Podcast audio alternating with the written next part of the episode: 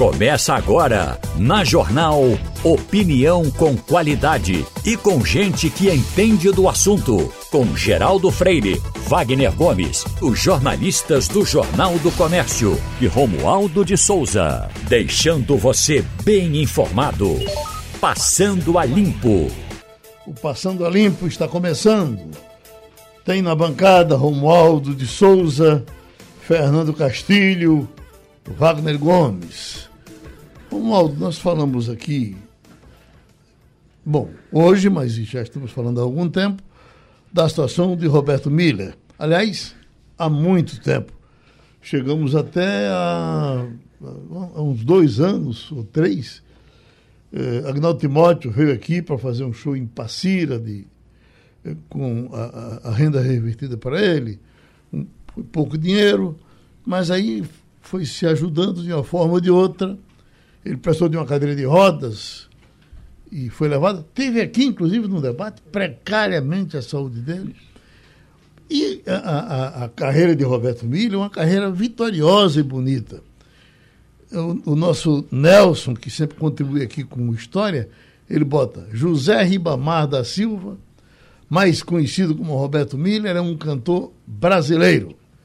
Em 1955 iniciava sua carreira artística na rádio Timbira de São Luís do Maranhão. Tem 50 LPs gravados. 50 LPs não é para qualquer Zé Mané, né, Castilho?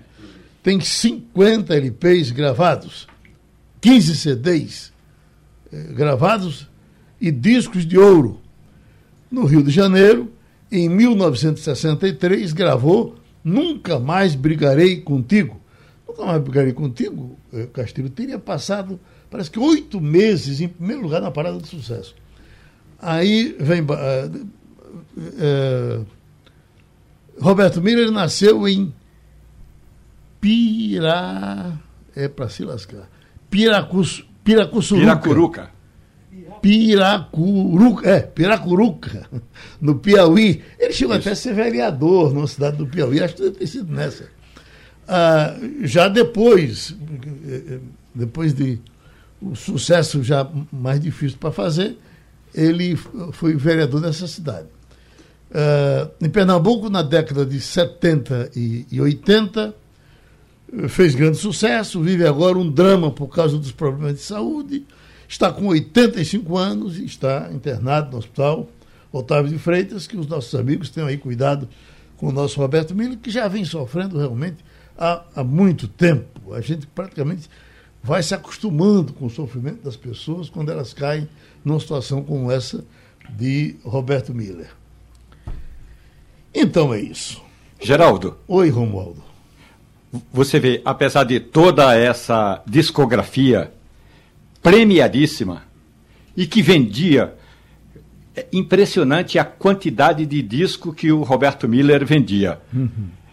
E, apesar de tudo isso, o ECAD, o Escritório Central de Arrecadação e Distribuição, faz muitos anos que não repassa absolutamente nada para eh, Roberto Miller com relação a direitos autorais. Ou seja, de um lado, eh, realmente fica difícil hoje, com toda essa questão do stream, é, fazer a, a, medição de quem vende, de quem não vende, de quem toca e quem não toca. Roberto Miller ainda toca no rádio brasileiro e ainda vende disco.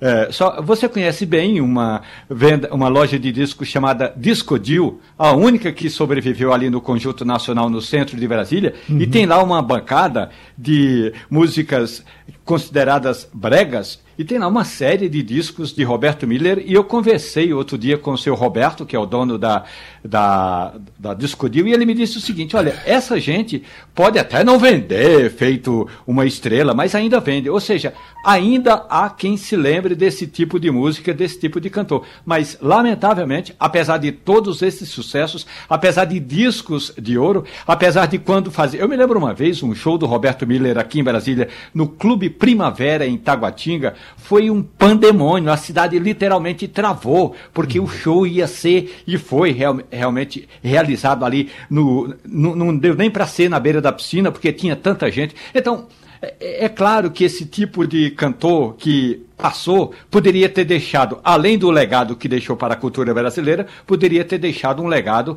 para a sua conta bancária, Geraldo. E, e tinha o seguinte, eh, Romualdo, era um cara que, que não, praticamente não bebia, tudo que ganhava era para investir, chegou a comprar umas casinhas ali perto do Hotel Praia Sul, onde ele morou, mas aí a doença foi levando, foi comendo o que ele ganhou, foi comendo.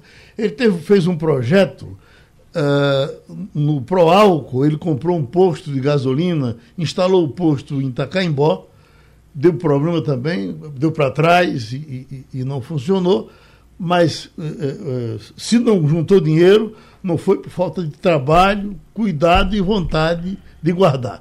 De um jeito, quando a gente vai para um amigo dele, diz, olha, Vamos ajudar a. Espera aí, rapaz, Mili nunca ajudou ninguém.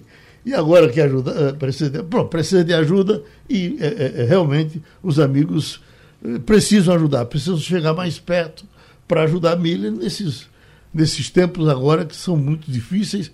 Ele estava, inclusive, desde o dia 18, passou, parece que cinco ou seis dias é, ainda no corredor do hospital, por conta do, do volume enorme de gente por lá, mas a gente pede o, a, a, paciência dos amigos. O doutor Hermes Wagner está juntando outros amigos para cuidar de Miller. Vamos, vamos dar um, um, um pouquinho de dignidade a esses, a esses últimos dias do nosso estimado Roberto Ô, Miller. Geraldo, só uma informação aqui. Nos seus tempos de zona, você ouviu muito Roberto Miller na Rua não é da Moeda. Não é no tempo de zona, não.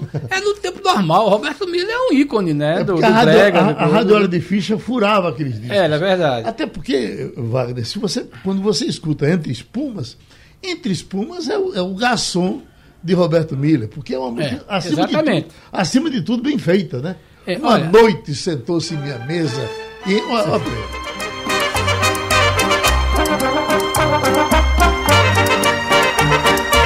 Imagino você sendo chifrado, vai.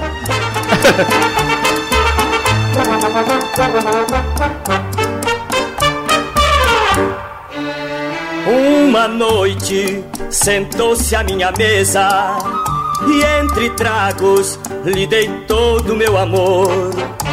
Transcorreram só duas semanas como em sonho, minha vida se acabou.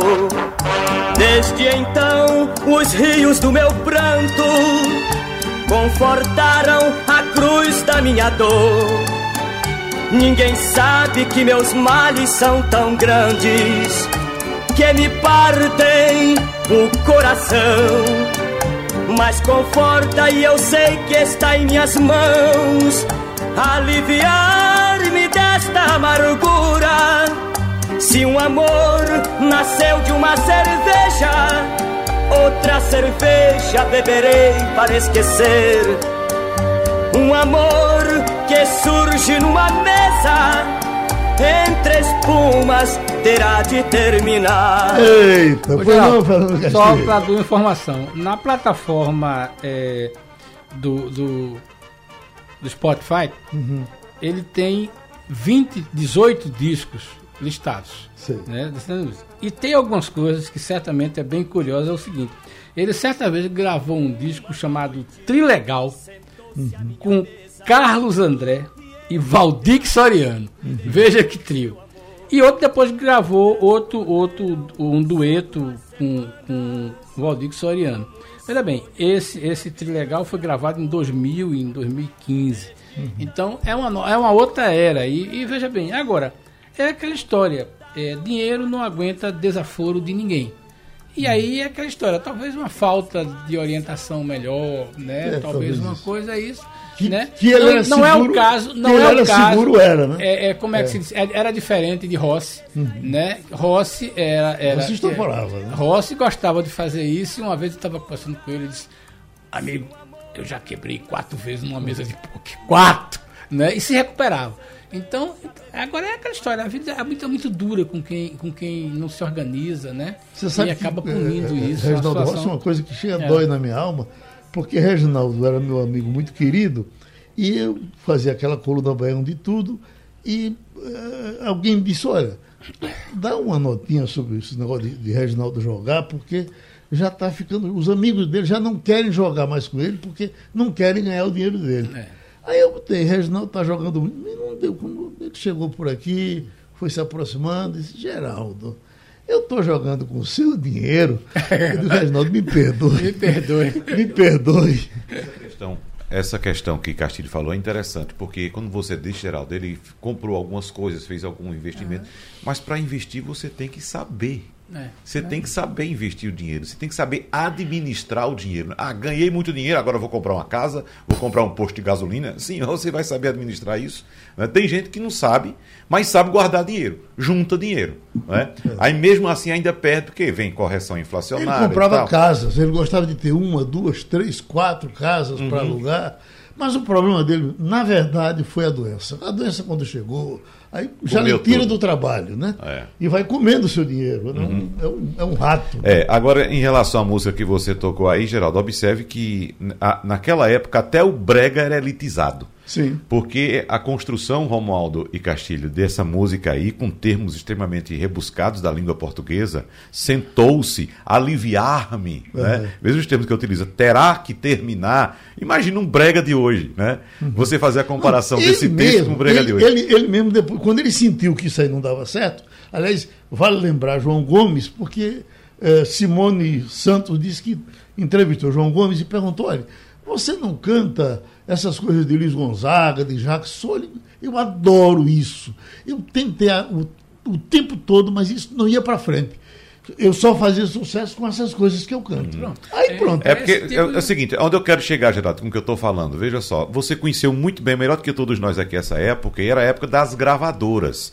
É. E o disco, o LP, era um objeto caro. Só quem Sim. tinha acesso é. a um, um toca-discos que depois evoluiu para uma radiola e para comprar o disco era quem tinha dinheiro, era elite. Então, a, a música naquela época era formada, era gravada, era produzida para as elites. Uhum. A, ao povão restava. A, rádio. O rádio, ligava para a rádio, pedia a música, mas mesmo assim consumia esse tipo de música. Hoje, com o avanço da tecnologia, esse pessoal, João Gomes e companhia, grava em casa. Agora, quando. Um quarto em casa, grava, bota numa rede social, no YouTube, e explode e é sucesso. Quando o Roberto Miller foi sentindo que esse tipo de música bolero, eh, de qualidade, não ia para frente, ele bregou adoidado. Nós tínhamos uma música que a gente tocava aqui no Tempo Livre, que era O Colecionador de Chifres. Ele tem milhões de chifres no seu quarto, foi herança que ganhou do seu avô. E seguir em frente. Já estamos com o professor Antônio Lavareda e vamos dar uma conversada aqui sobre a participação de Bolsonaro ontem no Jornal Nacional. Eu vejo aqui manchetes, professor. Bolsonaro, Bolsonaro mente no Jornal Nacional e coloca condições para aceitar resultado das eleições. Isso aqui é de Folha de São Paulo. Lupa, Bolsonaro cita no Jornal Nacional informações falsas sobre fraude nas urnas e Covid-19. Aí veja aqui, aliados veem saldo positivo de Bolsonaro e destacam que ele não perdeu equilíbrio no Jornal Nacional. Entrevista morna ao Jornal Nacional acaba em empate razoável para Bolsonaro. Outra análise. Bolsonaro entra para assuntos mais comentados e ganha memes no Twitter. Então, são uh, uh, manchetes, sem exceção, todos os jornais, uh, a mídia social, enfim. Bolsonaro deve ter sido o nome mais citado, sem dúvida, de ontem para hoje. Pois não, Wagner? Só, só, um detalhe rapidinho, Gerardo. Foi a maior audiência do ano no Jornal Nacional. Bateu, inclusive, o jogo de Corinthians e Flamengo. Exatamente. Então, professor Lavareda, Bolsonaro saiu lucrando com isso? Olha só, Geraldo, bom dia a você, bom dia aos ouvintes da Rádio Jornal. Em primeiro lugar, eu, eu assisti o debate ontem e lembrava uma frase, um conceito do Zuenir Ventura, o grande mestre da imprensa brasileira, quando ele lembrava que a entrevista, sobretudo na televisão, é provavelmente o gênero mais difícil do jornalismo é, ele acrescentava: olha, a entrevista é uma conversa, porém é uma conversa muito difícil. E, e, de fato, a conversa de ontem foi uma conversa difícil, em vários momentos muito tensa, tanto para Bolsonaro quanto para os entrevistadores. Geraldo, as manchetes de hoje, todas elas traduzem um aspecto da verdade. Se nós pararmos para pensar, todos esses editorialistas, os, os que manchetaram os jornais de hoje, eles têm razão, eles estão corretos nesse sentido. Ou seja, Bolsonaro ganhou ao ter comparecido ao debate, Bolsonaro ganhou ao ter mostrado mais equilíbrio do que dele se esperava, tá certo? Até porque a fama costuma anteceder a presença do personagem, então se, se esperava um Bolsonaro mais agressivo, eventualmente tumultuando o cenário da entrevista, mas nada disso ocorreu. E ele saiu bem também do ponto de vista de conteúdo, em momentos em que teve a oportunidade de falar sobre, aspas, realizações econômicas do seu governo e os benefícios eh, sociais que seu governo eh, implementou, patrocinou e implementou. Creio que ele saiu mal do ponto de vista de conteúdo, Geraldo, quando os temas mais sensíveis para ele, onde de fato seu governo sofre uma reprovação mais contundente, vieram à mesa. Então, a questão democrática, urna eletrônica, etc., ele titubeou, etc., vários jornais hoje cobram isso. Quando foi tratada, foi abordada a questão da pandemia, quando foi abordada a questão da educação, sobretudo, ou seja, em temas onde o governo, a Amazônia também, é, destruição da floresta, em temas em que seu governo, de fato, é um desastre do ponto de vista da maioria da população. É, acredito que o saldo líquido disso, resumidamente, Geraldo, foi o seguinte: Bolsonaro, do ponto de vista da sua participação efetiva, não ganhou nem perdeu votos, mas do ponto de vista é, da, do significado da sua presença, ele acertou ao comparecer. Isso diminui um pouco a intensidade, a força, a plausibilidade do discurso da oposição que o coloca, francamente, num campo antidemocrático, geral. É, os meninos já estão doidos para perguntar aqui, mas uma pergunta que eu gostaria muito de lhe fazer. Eu ontem conversava com Maurício Randes durante a entrevista, e ele também concorda que Bolsonaro terminou saindo bem, mas eu digo, olha, Bolsonaro, eu digo, olha, é, é, Maurício, Maurício o problema agora vai ser Lula. Lula, a, a, a responsabilidade de Lula aumentou tremendamente para essa entrevista com ele, que será depois da manhã na questão. Eu acho que foi até um aviso para Lula. Se Sim. prepare que vem chumbo grosso por aí. Até porque o, pessoal da, da, das perguntas não vai diminuir. Não vai. Vai não ser vai. naquele Nem pode. Pois não, professor? É verdade. Isso, digamos, aumentou, elevou o sarrafo da exigência, do, da expectativa com relação ao desempenho do ex-presidente Lula. Agora, também, de certa forma, uma entrevista como essa, como de ontem, o Lula deve ter assistido ou vai assistir hoje. Não é possível que os seus assessores não apresentem a entrevista para e, e o estimulem a vê-la, e ele, de certa forma, vai imaginar o que é que pode lhe ser perguntado.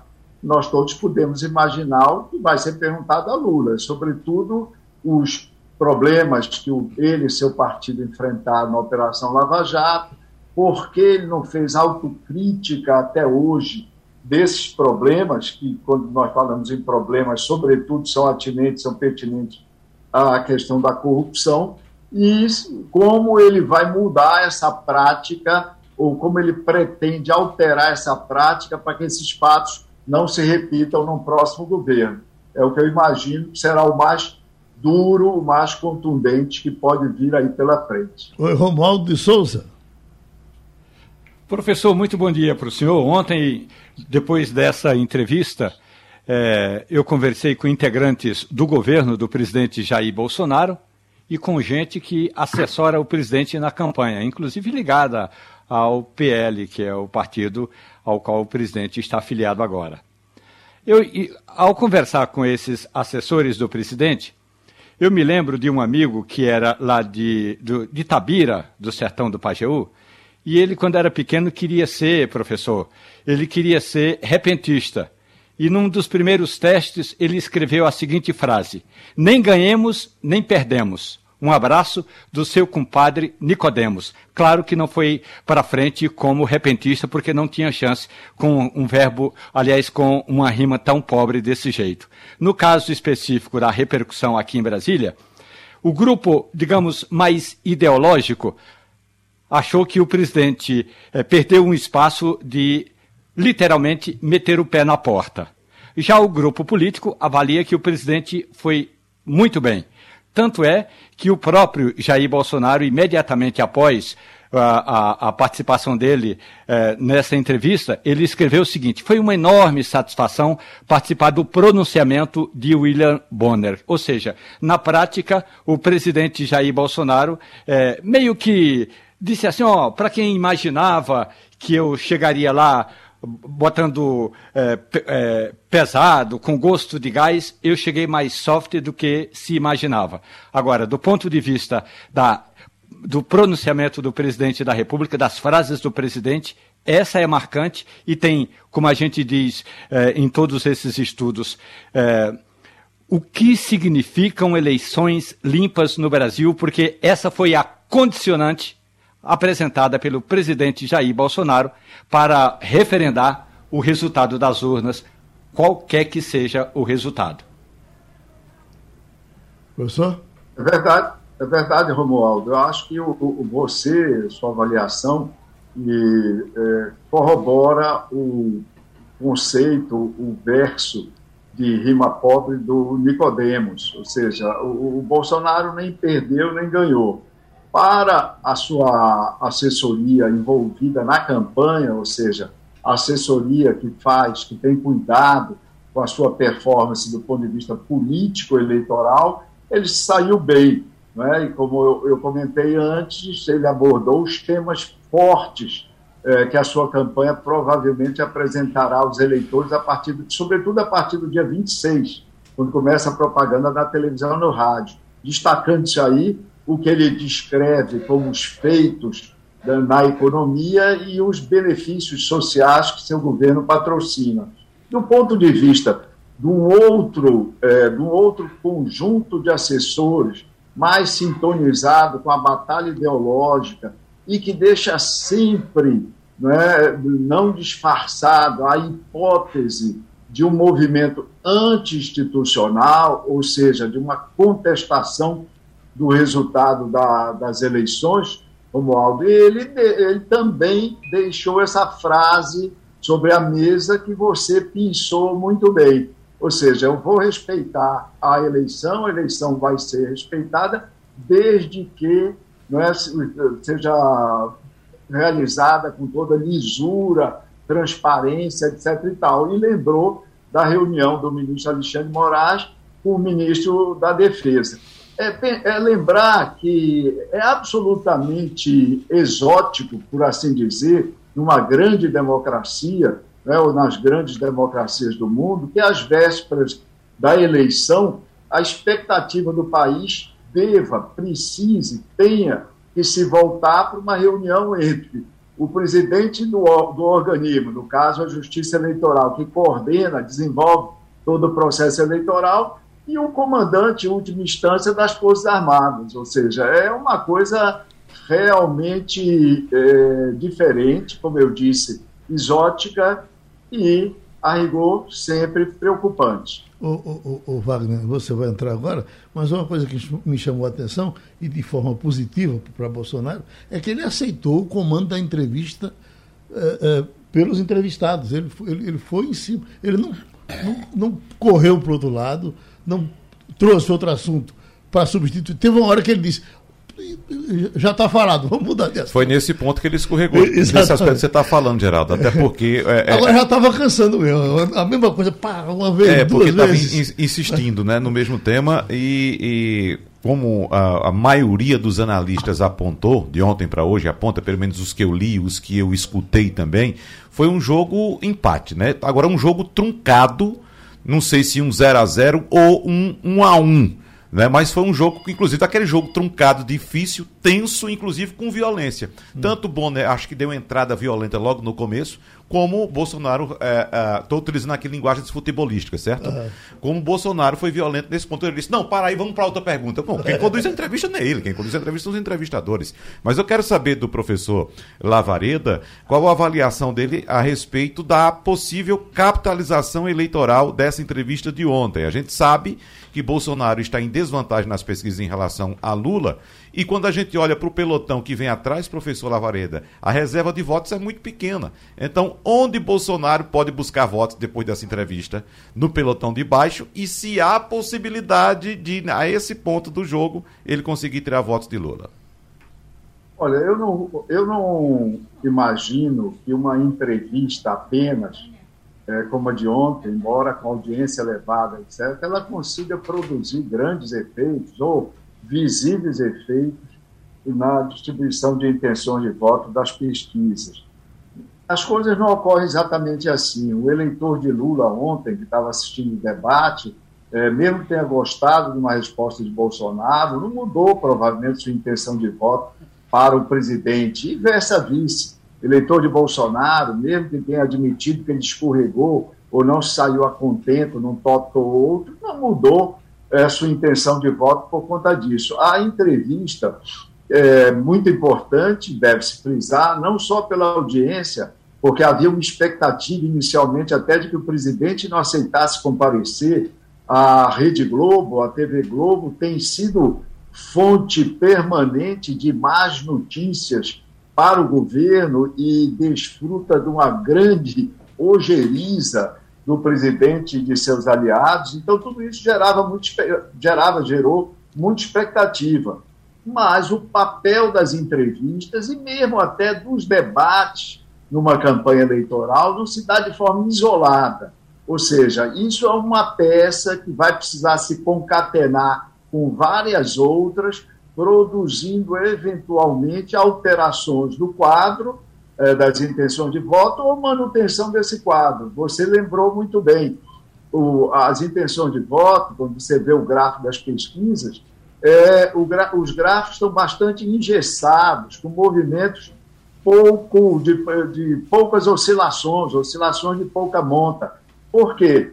Presidente Bolsonaro, numa perspectiva ascensional, desde novembro, dezembro, a partir de março desse ano, sobretudo, incorporando votos que vieram de contingentes anteriormente destinados a Sérgio Moro e até a João Dória, que tinha, quando saiu, 3% das intenções de voto. Moro tinha 9%, então somados 12%, isso ajuda, nos ajuda a entender essa escalada contínua em torno de 10, 11 pontos de Bolsonaro do início desse ano até agora. Só que Lula, na maioria das pesquisas e na média delas, não declinou. A terceira via, bastante reduzida. Ciro Gomes repete a menor, um pouco abaixo, um desempenho dele histórico, que provavelmente vai se manter até a última quinzena, até a última semana, talvez até a véspera da eleição, podendo então ser convertido uma parte disso em voto útil. Então, como você lembrou muito bem, não há estoque de votos, não há exército eleitoral de reserva disponível para produzir movimentos ascensionais novos e importantes para o presidente nesse momento. Nós vamos ter que ver o início da propaganda eleitoral, como eu disse, na sexta-feira, televisão e no rádio, se isso altera o clima da disputa suficientemente para então nós assistirmos essas mudanças. E eu vou ser direto. A estratégia do presidente Bolsonaro, da sua campanha, a estratégia básica, passa por resgatar, restaurar o clima de 2018. O clima de 2018, como nós sabemos, é, as denúncias de corrupção, os, as descobertas, entre aspas, e os processos da Lava Jato ocupava uma parte substancial da mídia, então a eleição se deu é, naqueles termos, ou seja, é, com esse pano de fundo. O, provavelmente a campanha de Bolsonaro vai tentar resgatar isso.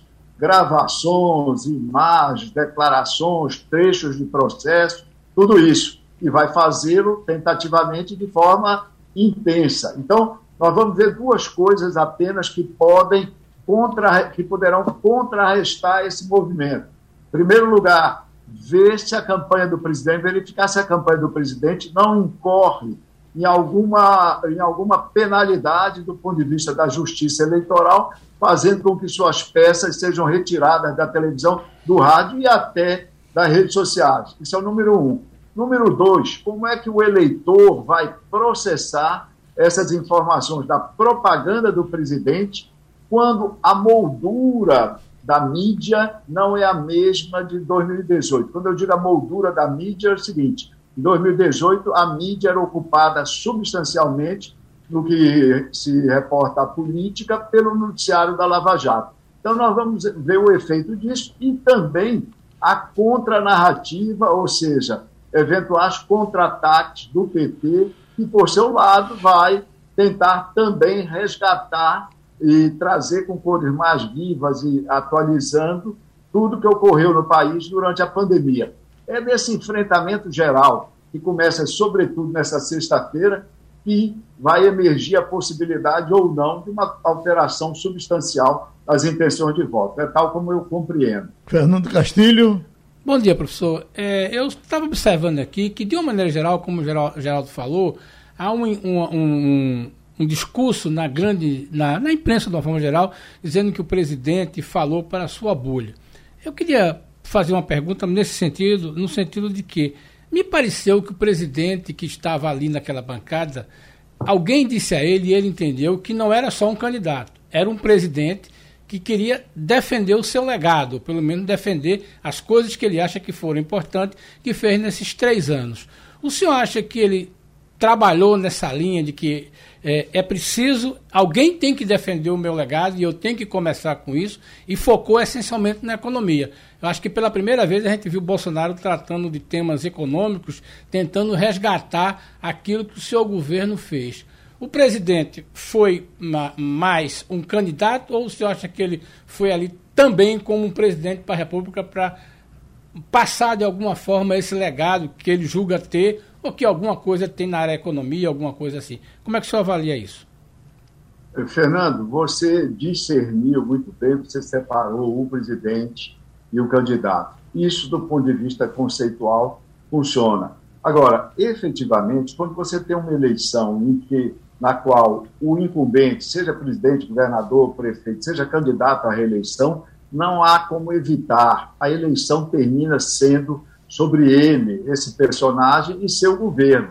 É basicamente um plebiscito que se estabelece, e aí, do ponto de vista prático, o candidato, e você tem razão, ele foi efetivo, foi eficiente nisso, e você tem razão no que você não disse, mas insinuou. Ele falou para, para além da sua bolha, sim. Ele falou para os 21 milhões de beneficiários agora do Auxílio Brasil, ele falou para os beneficiários do auxílio emergencial de 2020, ele lembrou 68 milhões e meio, etc. E tal. Então ele falou para além da sua bolha.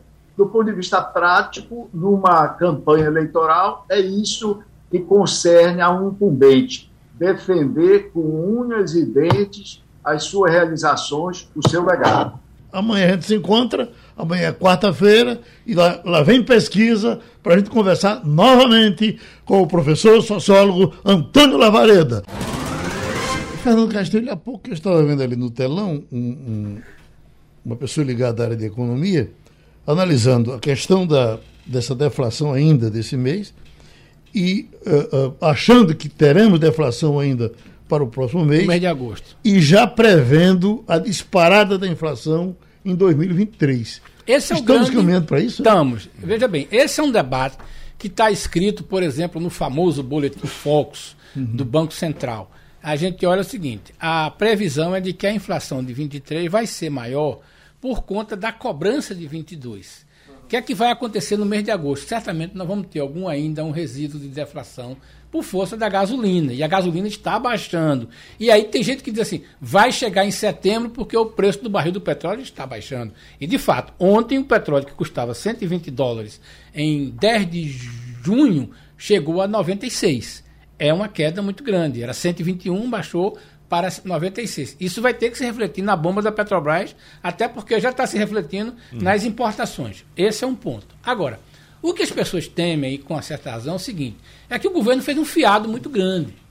Né? É, meteu, o, o, o, entrou no cheque especial, usou o limite do, do, do cartão de crédito. Exatamente. E essa conta vai chegar em janeiro. Essa conta vai chegar na forma de uma série de cobranças. Né? Por exemplo, como é que você vai encaixar os 600 reais como documentação? Lula acha que não tem problema, Bolsonaro acha que vai ter que ainda negociar com o Congresso, mas vai ser 600. Até porque Bolsonaro está lançando um programa que o caba do Bolsa Família pode pedir dinheiro emprestado e se cair para 400, aí vai ser um negócio muito chato. Essa é uma questão. Então ele vai ter até que sinalizar que vai ser 600 mesmo. Agora, essa é uma verdade que está aí.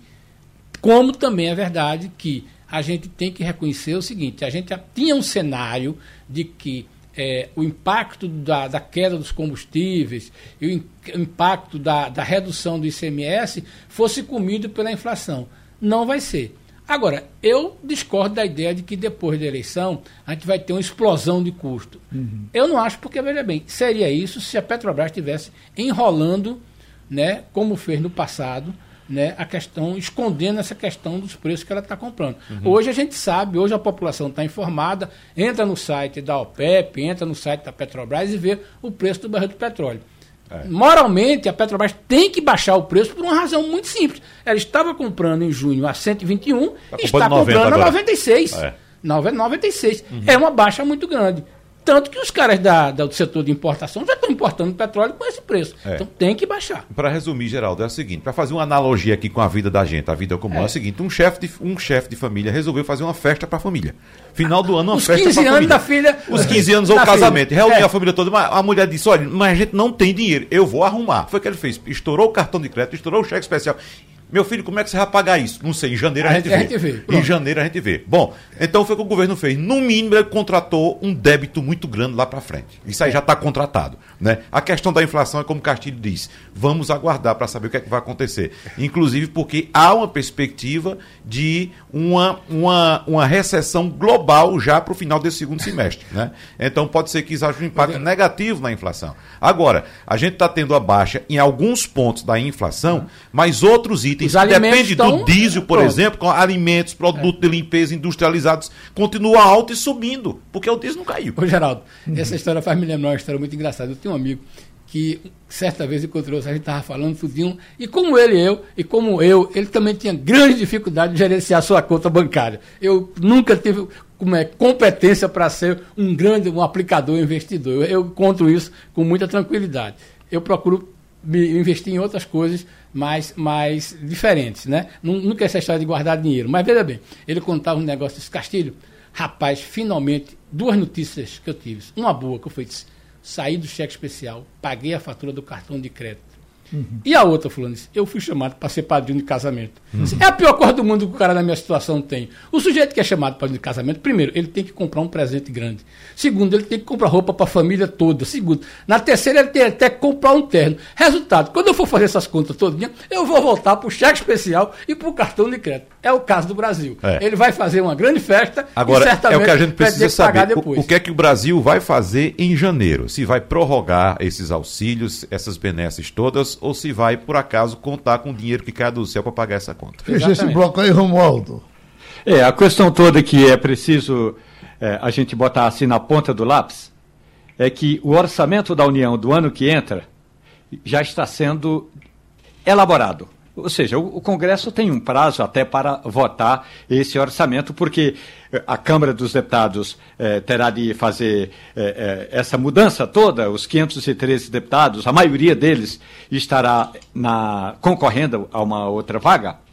E aí, Geraldo, ao elaborar o orçamento do ano que entra, o governo tem de separar dinheiro, separar recursos para programas sociais. E a estimativa, pelo menos até agora, é de que o orçamento vai reservar recursos para esse benefício chamado de Auxílio Brasil na casa dos 600 reais. Ou seja, qualquer que seja o presidente da República, Ciro Gomes, Jair Bolsonaro, Lula, Simone Tebet, José Maria Eimael, quem vier a vencer a disputa já tem de separar esse recurso, porque esse aí não pode, não poderá ser contingenciado. Não vai poder ser separado ou deixar de, de lado e dizer, não, eu não vou gastar esse dinheiro porque vai ter de investir. Aliás, eh, se você observar bem, ontem na sabatina com o presidente da República, faltou um tema, Castilho, muito importante.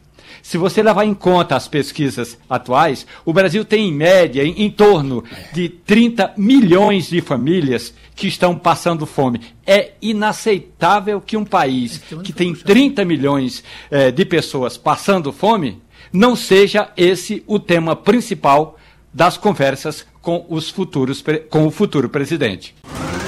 Agora vamos para os Estados Unidos com Fabiola Góes, a nossa correspondente.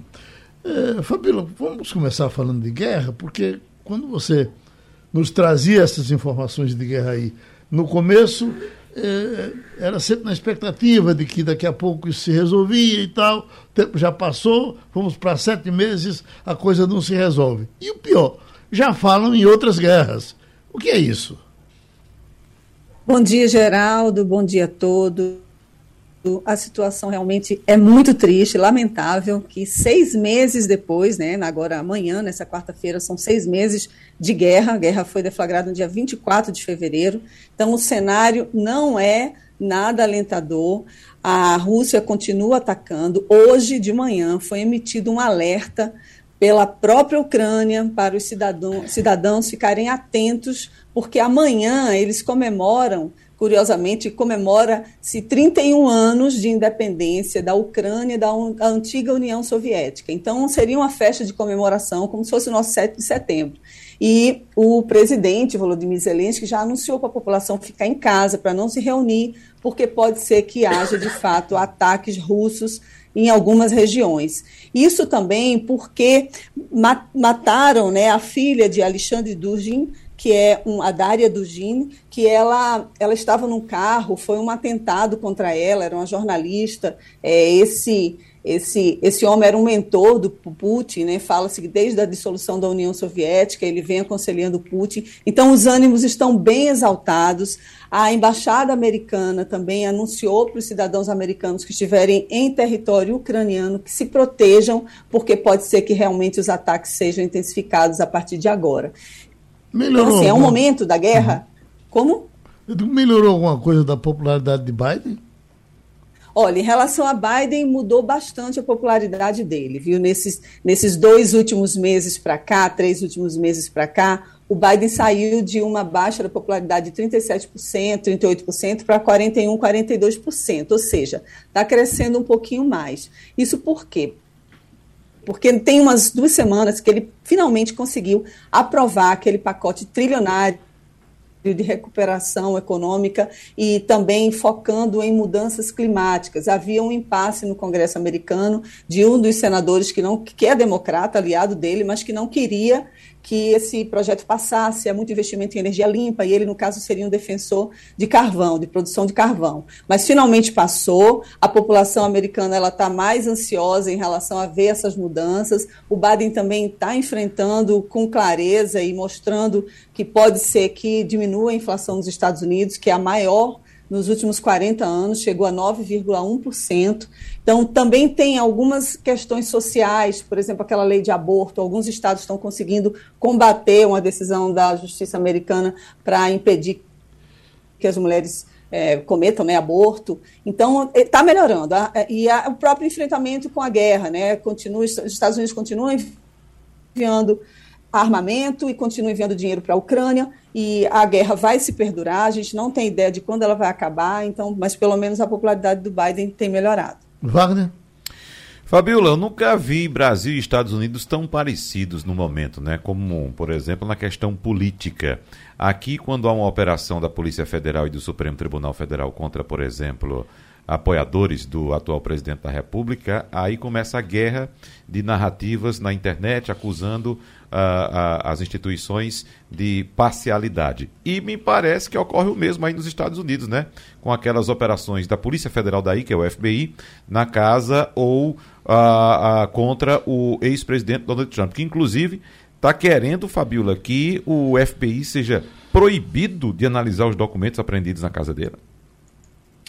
Bom dia, Wagner. Pois é, isso mesmo. O Trump ele está desolado, ele acha que está sofrendo uma perseguição política, mas o fato é que ele pegou documentos ultra secretos, são mais de 300 documentos e pelo menos uns 15 deles são considerados ultra secretos. Tem informações, inclusive, de relações dos Estados Unidos com a Coreia do Norte, também com bomba nuclear. Então, a gente não sabe de fato detalhado o que, que tem nesses documentos que a FBI pegou. Mas o fato é que ele não poderia né, ter recolhido e ter levado para uma para casa dele, na Flórida, né, no condomínio de luxo, e sabe-se que ele manuseou esses documentos. Em janeiro do ano passado, ele já se sabia que ele tinha levado alguns documentos, e há uma discussão e um acordo entre os advogados e os investigadores para que naturalmente ele devolvesse, mas o Trump não devolveu. Em junho passado agora, alguns advogados de, de, devolveram mais alguns, disseram que aquilo era tudo, mas o FBI teve informação de que não era. Então, por isso que fizeram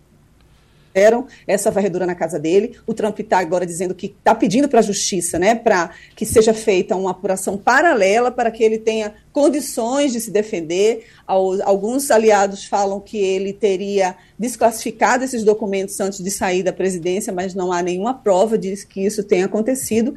E a situação do Trump só piora. O problema, Wagner, é que a popularidade do Trump não muda, não altera. E ele continua muito bem quisto entre os republicanos e os apoiadores dele, né? Ao ponto da Liz Cheney, que é filha de um de um ex-presidente perder as eleições primárias, as primárias americanas que vão acontecer agora, as eleições agora para a troca da, da Câmara e um terço do Senado agora em novembro, e ela perdeu. E ela, lembrando que ela foi uma das que votou pelo impeachment do Trump, ela é uma é radical contra ele. Então, o Trump continua com força dentro do Partido Republicano, mesmo diante de tantas é, de tanta confusão aí envolvendo esses documentos do governo que ele não poderia ter retirado de lá. E aí a grande discussão é o que, que vai se fazer com Trump nesse momento, né? Será que ele vai de fato ficar inelegível? Nunca houve um precedente desse na história americana de um presidente carregar, roubar documentos oficiais para dentro de casa.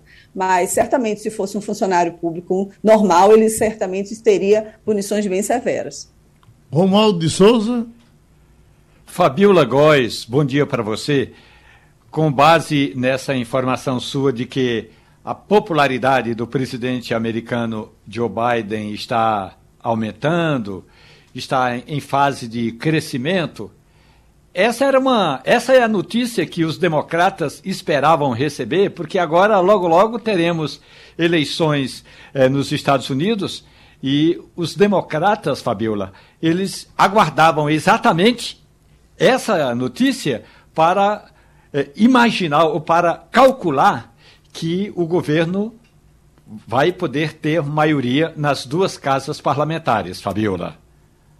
É isso mesmo, Romualdo. A gente não teria essa conversa, por exemplo, há dois meses. Por quê? A gente tem, sempre estava falando aqui, comentando que ia ser muito difícil o Biden conseguir maioria nas duas casas. Geralmente, essas eleições de meio de mandato são negativas para o presidente que está no cargo, mas há uma mudança aí no ar vindo diante desse aumento da popularidade do Biden. E também alguns republicanos dizem que ela por causa da péssima qualidade de alguns candidatos que estão disputando as primárias. Mas o fato é que nem tudo está perdido para o presidente americano. Ele, de fato, pode sim continuar com a maioria na Câmara e no Senado. Pode ser uma margem pequena? Pode, mas isso vai garantir que ele consiga né, apoio para poder continuar com a pauta dele para os próximos dois anos. Porque se ele perde em uma das casas, ele não vai conseguir aprovar os projetos. E agora, no Senado está empatado ali, tem dois independentes, a Kamala Harris ela consegue desempatar, mas o cenário para os democratas tem melhorado. Né? O Trump acabou piorando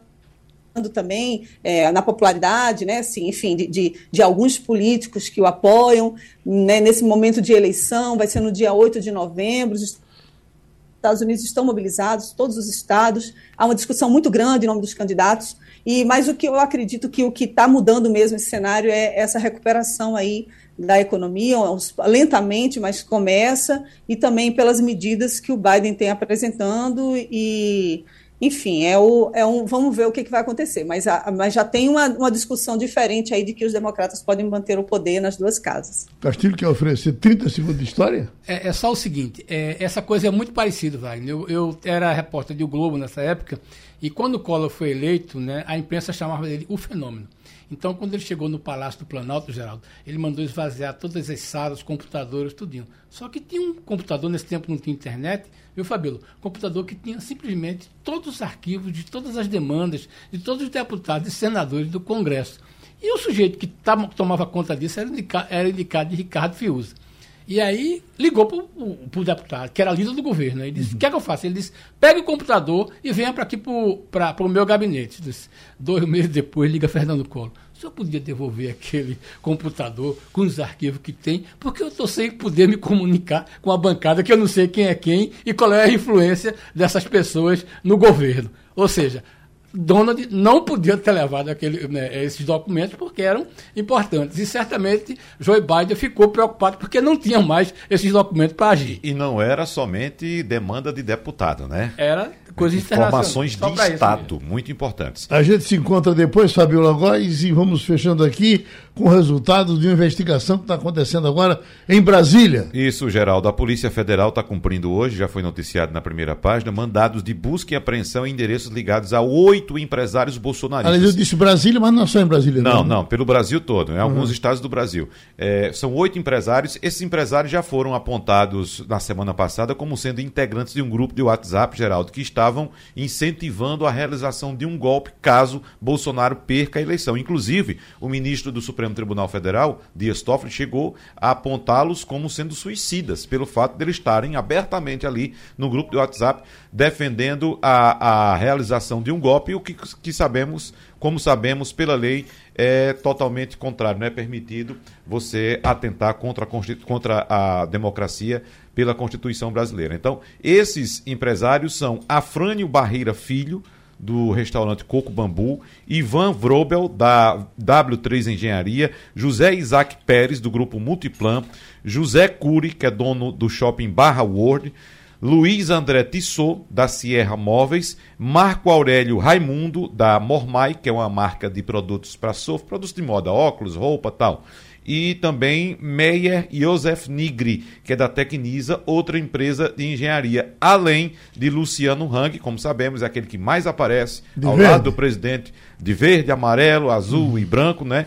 O paletó dele sempre nessas, nessas cores. Ele é dono da rede de lojas Avan. Então são esses oito empresários que são alvos de uma operação da Polícia Federal hoje, mandados de busca e apreensão, Geraldo. Hum, isso a Zé do clima aí em Brasília, Romualdo? Geraldo, de certa forma, havia uma inquietação no gabinete de segurança institucional, é, porque é, quando o, houve assim, o Ministério Público, ao analisar a informação, a notícia divulgada pelo site Metrópole, o Ministério Público é, acatou portanto, a recomendação da Polícia Federal de que era necessário aprofundar essa investigação.